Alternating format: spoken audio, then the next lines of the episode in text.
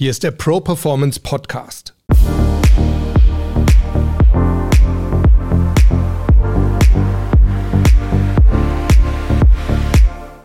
Ich bin Harald Dobmeier und wir reden hier über starke Mindsets, über starke Auftritte und wir sprechen mit starken Persönlichkeiten, die uns ihre Erfolgsgeheimnisse verraten.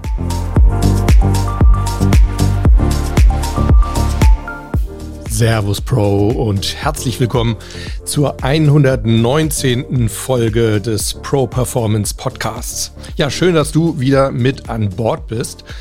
Und in der heutigen Folge möchte ich mit dir sprechen über das Thema Neugierde oder Neugier. Ich habe extra nachgeguckt, wie heißt es denn nun? Neugier oder Neugierde? Es geht tatsächlich beides.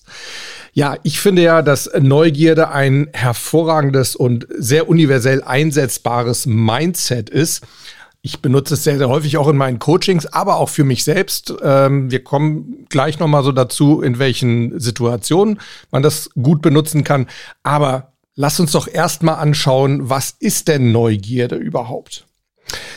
Wenn man da Wikipedia zu Rate zieht, dann erfährt man, dass Neugierde ein als Reiz auftretendes Verlangen ist, Neues zu erfahren und insbesondere Verborgenes kennenzulernen. Ja, so könnte man das ausdrücken. Man kann es auch einfach mal so ein bisschen das Wort auseinandernehmen und sagen, Neugierde ist die Gier auf Neues. Ne? Ich glaube, es kommt ungefähr aufs Gleiche hinaus. Was ich ziemlich wichtig finde, ist, dass Neugier oft die Basis von Motivation ist. Und zwar in erster Linie von intrinsischer Motivation. Hatten wir ja auch schon mal drüber gesprochen, ne? den Unterschied zwischen intrinsischer und extrinsischer Motivation. Also intrinsisch bedeutet, ich bin zu einem bestimmten Verhalten motiviert, weil ich eben aus dem Verhalten selber äh, einen Nutzen ziehe. Und extrinsisch bedeutet, ich ziehe aus dem Verhalten selbst keinen Nutzen, aber eben letztendlich aus dem Ergebnis. Gutes Beispiel, Arbeit. Ne, es gibt sehr viele Leute, die gehen zur Arbeit, um Geld zu verdienen. Das ist eindeutig extrinsische Motivation aber den bringt häufig die Arbeit selber nicht viel Spaß. Also ich höre das auch oft von Klienten. Ein Klient hat mal zu mir gesagt, ja, die zahlen mir halt ein ziemlich gutes Schmerzensgeld. Na, also da ist er offensichtlich sehr extrinsisch motiviert gewesen. Er hat irgendwann den Job dann auch gewechselt intrinsische Motivation ist natürlich sehr viel besser, weil man nicht so lange aufs Ergebnis warten muss. Und ich finde es eigentlich immer schöner, gerade wenn, wenn das so ein äh, Verhalten ist, was so ständig ist, ne? wie halt eben die Arbeit, ne? der Beruf, ähm, ist doch irgendwie schade, wenn man da nicht irgendwie auch motiviert so ist und wenn die Arbeit selber einem keinen Spaß macht. Ein gutes Beispiel dafür, wie man sich für die Arbeit intrinsisch motivieren kann, ist übrigens Albert Einstein. Der hatte, als er an die Princeton University gegangen ist, ganz, ganz schlecht verhandelt, was sein Gehalt anging, weil es ihm einfach völlig egal war. Also das Geld die extrinsische Motivation, was krieg ich letztendlich für meine Arbeit? Geld war ihm total unwichtig, sondern es war eben diese wissenschaftliche Neugier, die hat ihn gereizt und das war sozusagen Nutzenversprechen genug für ihn, um da den Job anzunehmen. Letztendlich war es dann wohl so, dass seine Frau Elsa, seine zweite Frau Elsa, für ihn dann nachverhandelt hat und nochmal deutlich mehr rausgeholt hat. Aber ja, das nochmal dazu so am Rande. Ne? Also Neugier ist oft die Basis intrinsischer Motivation, weil es uns einfach Spaß bringt, etwas zu machen, weil wir neugierig sind, was dabei herauskommt. Es gibt auch so verschiedene Einteilungen. Ich habe da einfach mal so ein bisschen recherchiert. Äh, die University of Pennsylvania, die teilt Neugierde oder neugierige Menschen in ja, zwei Gruppen ein. Zum einen die Hunter, also die Jäger, ja, die also irgendetwas Neues jagen. Und auf der anderen Seite die sogenannten Busybodies. Ja, das sind so Busybody, das sind ja Einmischer, so ein bisschen auf Wichtigtour. Leute, die glauben, sich überall einmischen zu müssen, obwohl ihre Meinung äh, eigentlich gar nicht gefragt ist. Und an der University of York in England gibt's eine Psychologieprofessorin, die Sophie von Stumm. Und die hat sich auch mal mit Neugierde sehr intensiv beschäftigt. Sie wollte wissen, welchen Einfluss Neugierde auf unser Lernen hat.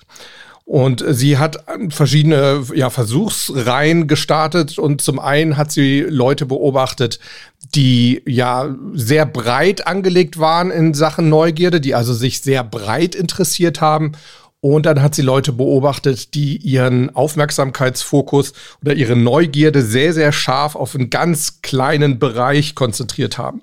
Und sie hat festgestellt, dass die, die so eher ein breiteres Interesse, eine breitere Neugierde haben, dass die tatsächlich besser lernen. Ein Zitat von Sophie von Stumm intellektuelle Neugier, sich auf Wissensinhalte zu konzentrieren, führt zu schlechteren Lernergebnissen, als sich offen einfach mit allem zu beschäftigen, was einem da so präsentiert wird. Ne? Also, wenn du mehr lernen willst, dann interessiere dich breiter sozusagen. Ich selber betrachte Neugierde jetzt auch gerade in meiner Rolle als Coach mehr so als ein Gegenpol zu Ängsten und Befürchtungen. Was meine ich damit? Naja, Ängste und Befürchtungen, die haben wir ja immer vor etwas Schlimmem. Ne? Also irgendetwas Negatives, was sich ereignen könnte, davor haben wir Angst. Das befürchten wir.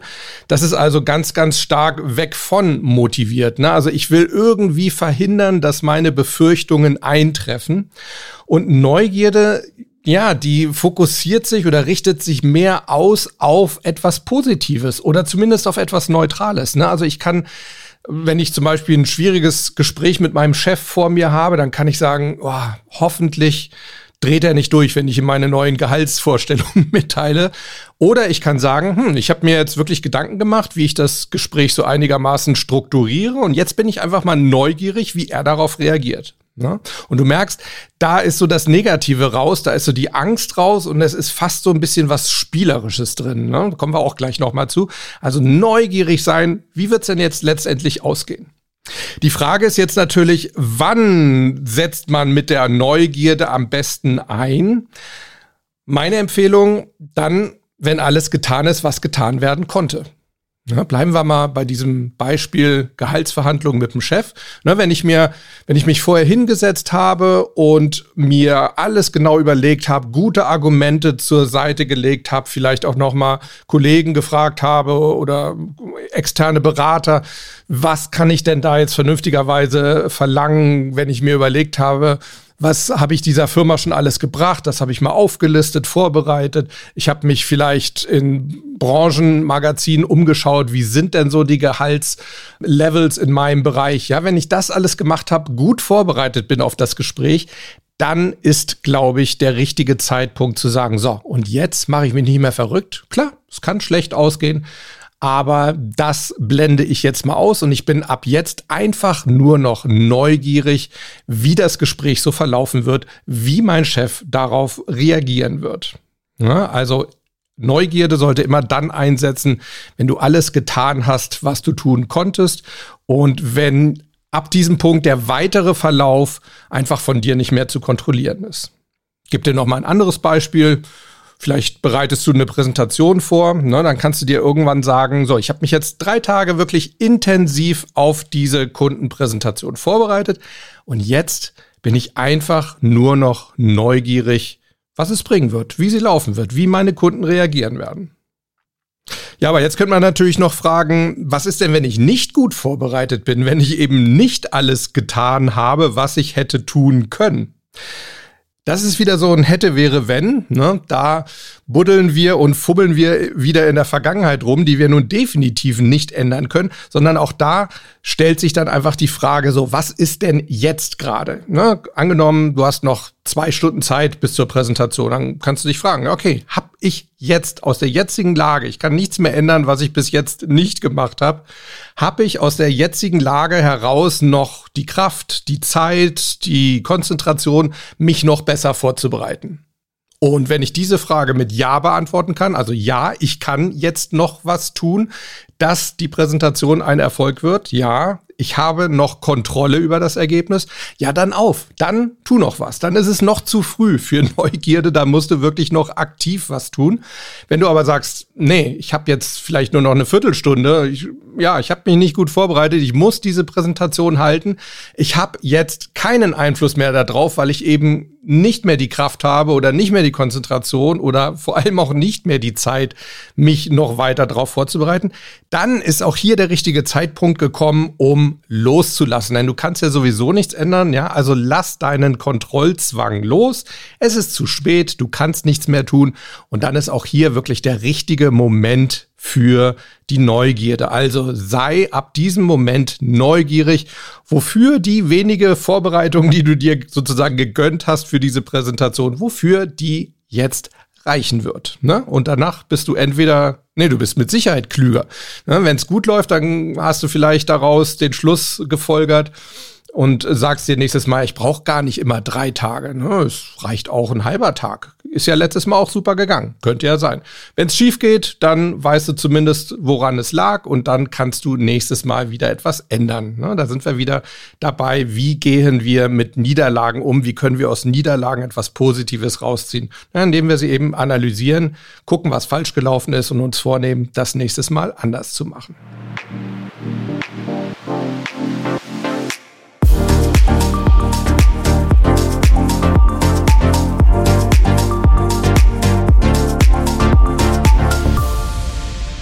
Ich hoffe, das kommt so ein bisschen rüber zu dir, was ich meine mit Neugierde, ne? was ich damit verbinde.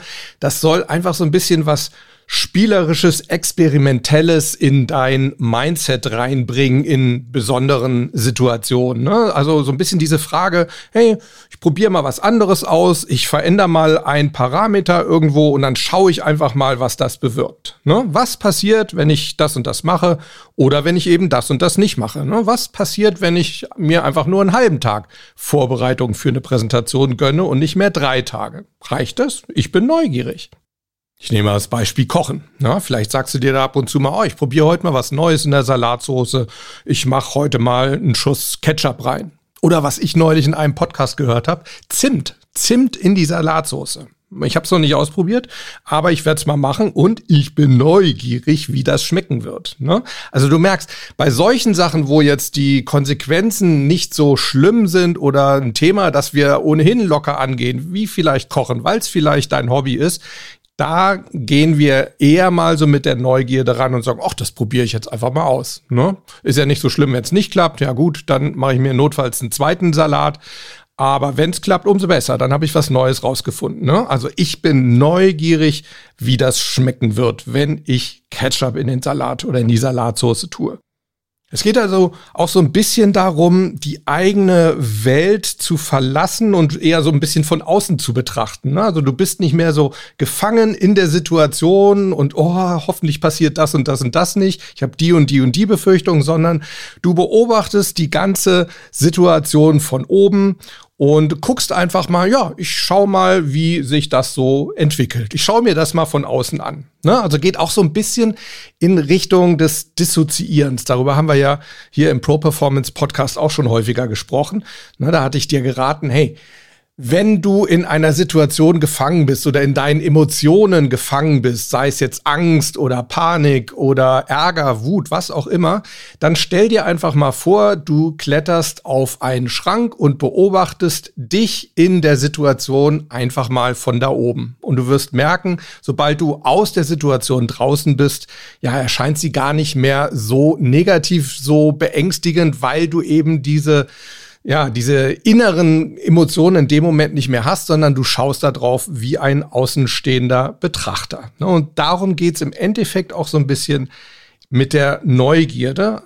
Dir einfach mal vorzustellen, du hast da so deinen kleinen Chemiebaukasten oder deinen kleinen Experimentierkasten, wie äh, Kinder das so gerne machen, und du mixt und mischst da halt einfach mal ein bisschen rum. Ne? Ich probiere heute mal das aus und ich bin dann neugierig, wofür das reichen wird. Und übrigens, ich finde, Neugierde ist auch deutlich besser als Hoffen. Ne? Ich kann natürlich sagen, ich hoffe, dass das alles gut ausgeht. Ne? Und das, dann habe ich quasi das positive Bild vor Augen. Da will ich hin. Ich hoffe, dass ich das erreiche. Aber auf der anderen Seite impliziert Hoffen ja immer, ich habe keinen Einfluss mehr darauf. Ich muss jetzt hoffen. Ne? Man sagt ja auch häufig, jetzt kann man nur noch hoffen. Ne? Wir können jetzt nichts mehr tun, jetzt können wir nur noch hoffen. Und das wollen wir ja eben genau nicht haben, diese Machtlosigkeit, diesen Kontrollverlust, ne? sondern wir gehen eben mit Neugierde daran und dann sagen wir eben nicht, ich hoffe, das klappt, sondern ich sage mir, ja, ich bin einfach neugierig, wie das klappen wird.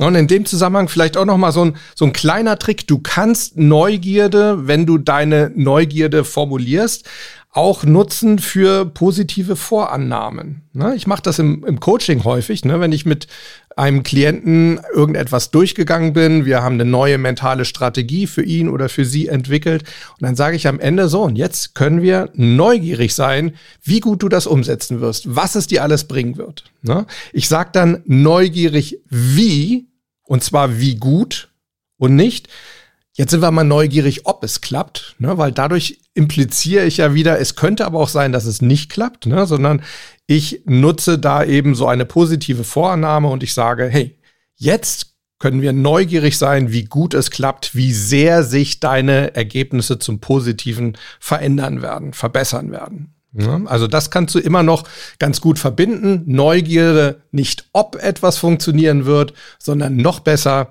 Neugierde, wie gut etwas funktionieren wird. Lass uns noch mal über einen Einwand sprechen, der da kommen könnte in Sachen Neugier, den ich auch selber schon gehört habe. Was ist denn in wirklich ernsthaften Situationen? Du redest hier davon, man soll das alles ein bisschen spielerischer nehmen, aber was ist denn, wenn es denn wirklich um Leben und Tod geht? Zum Beispiel wenn ich eine Chemotherapie vor mir habe. Ne? Soll ich dann wirklich auch sagen, oh, jetzt sehe ich das mal spielerisch und guck mal, was dabei rauskommt?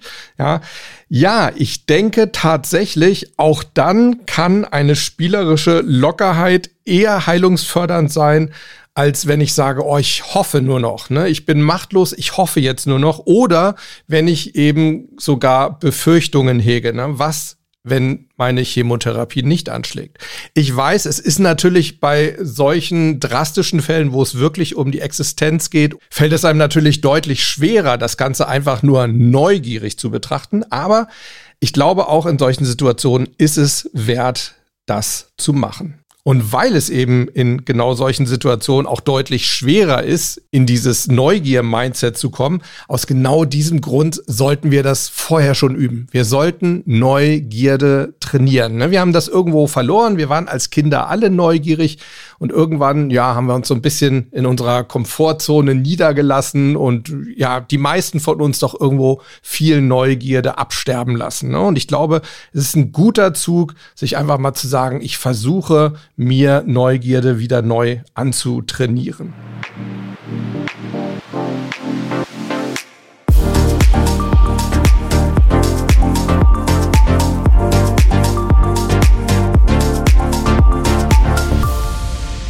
Ja, und damit kommen wir auch zu der Frage, wie kann ich denn jetzt Neugierde trainieren? Wie kann ich mir das wieder aneignen? Und dazu solltest du dir einfach mal vornehmen, jede Woche irgendwas anders zu machen, irgendetwas Neues auszuprobieren. Ne? Und wenn jede Woche dir vielleicht am Anfang zu viel erscheint, ja, dann mach halt jeden Monat eine Sache. Und das müssen nicht gleich die Riesenveränderungen sein. Ne? Du musst dir jetzt nicht sagen, ach, was mache ich denn diese Woche mal neu? Oh, ich glaube, ich kündige mal meinen Job und suche mir was Neues. Das ist überhaupt nicht nötig. Es können Kleinigkeiten sein. Na, wir hatten vorhin über Kochen gesprochen. Vielleicht probierst du mal ein neues Kochrezept. Oder du packst eben wirklich einfach nur mal Zimt in deinen Salat rein. Vielleicht probierst du im Fitnessstudio einfach mal ein anderes Gerät, was du dir zwar schon neugierig angeschaut hast, aber noch nie neugierig ausprobiert hast. Oder du probierst einfach mal auf deinem Handy eine neue To-Do-Listen-App aus. Ne? Eine andere als die, die du die letzten fünf Jahre schon benutzt hast ja, entweder die taugt nix, dann kehrst du wieder zu deiner ersten zurück, oder vielleicht entdeckst du ja auf einmal, wow, die ist ja viel besser. Wie cool, dann bleibst du dabei. Oder nimm einen anderen Radiosender, such dir ein anderes Urlaubsziel, ne? Fahr nicht immer an die Ostsee, sondern, keine Ahnung, fahr vielleicht mal irgendwie an die Nordsee. Wow, wie einfallsreich. Ne? Aber du weißt, was ich meine. Ne? Oder auch im Medientraining sage ich häufig zu meinen Klienten, hey, probier's doch einfach mal aus Probier mal mehr Mimik aus, spiel mal mehr mit deiner Gestik und sei dann einfach mal neugierig, wie das dann letztendlich auf dem Monitor aussehen wird.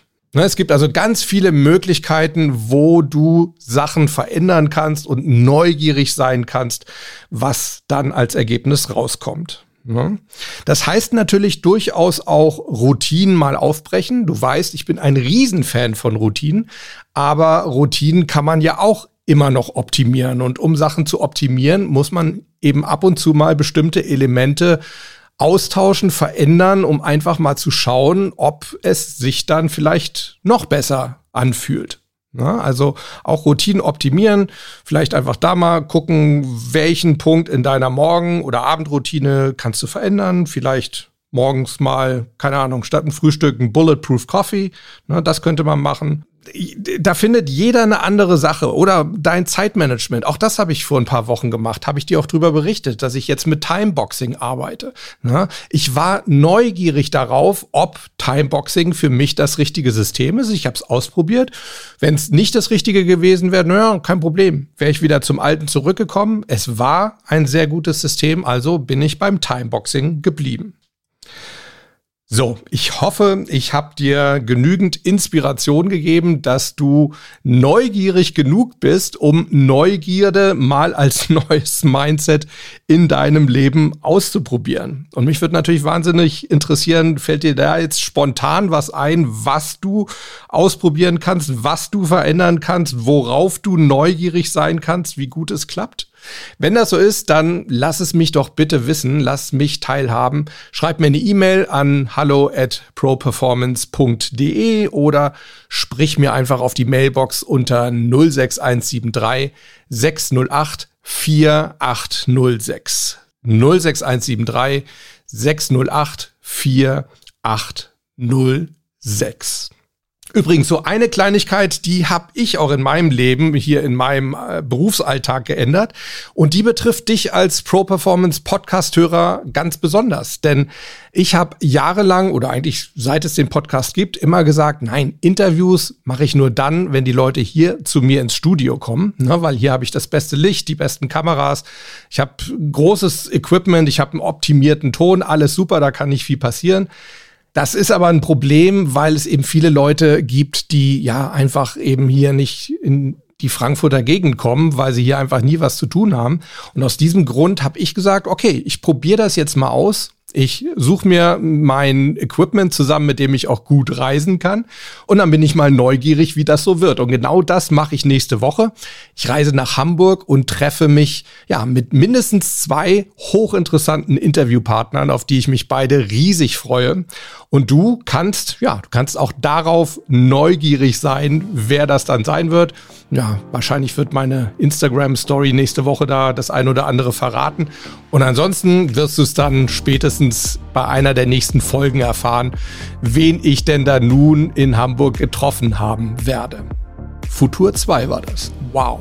Selten benutzt. Also Leute, in diesem Sinne, bleibt neugierig und bis nächstes Mal. Ciao, ciao.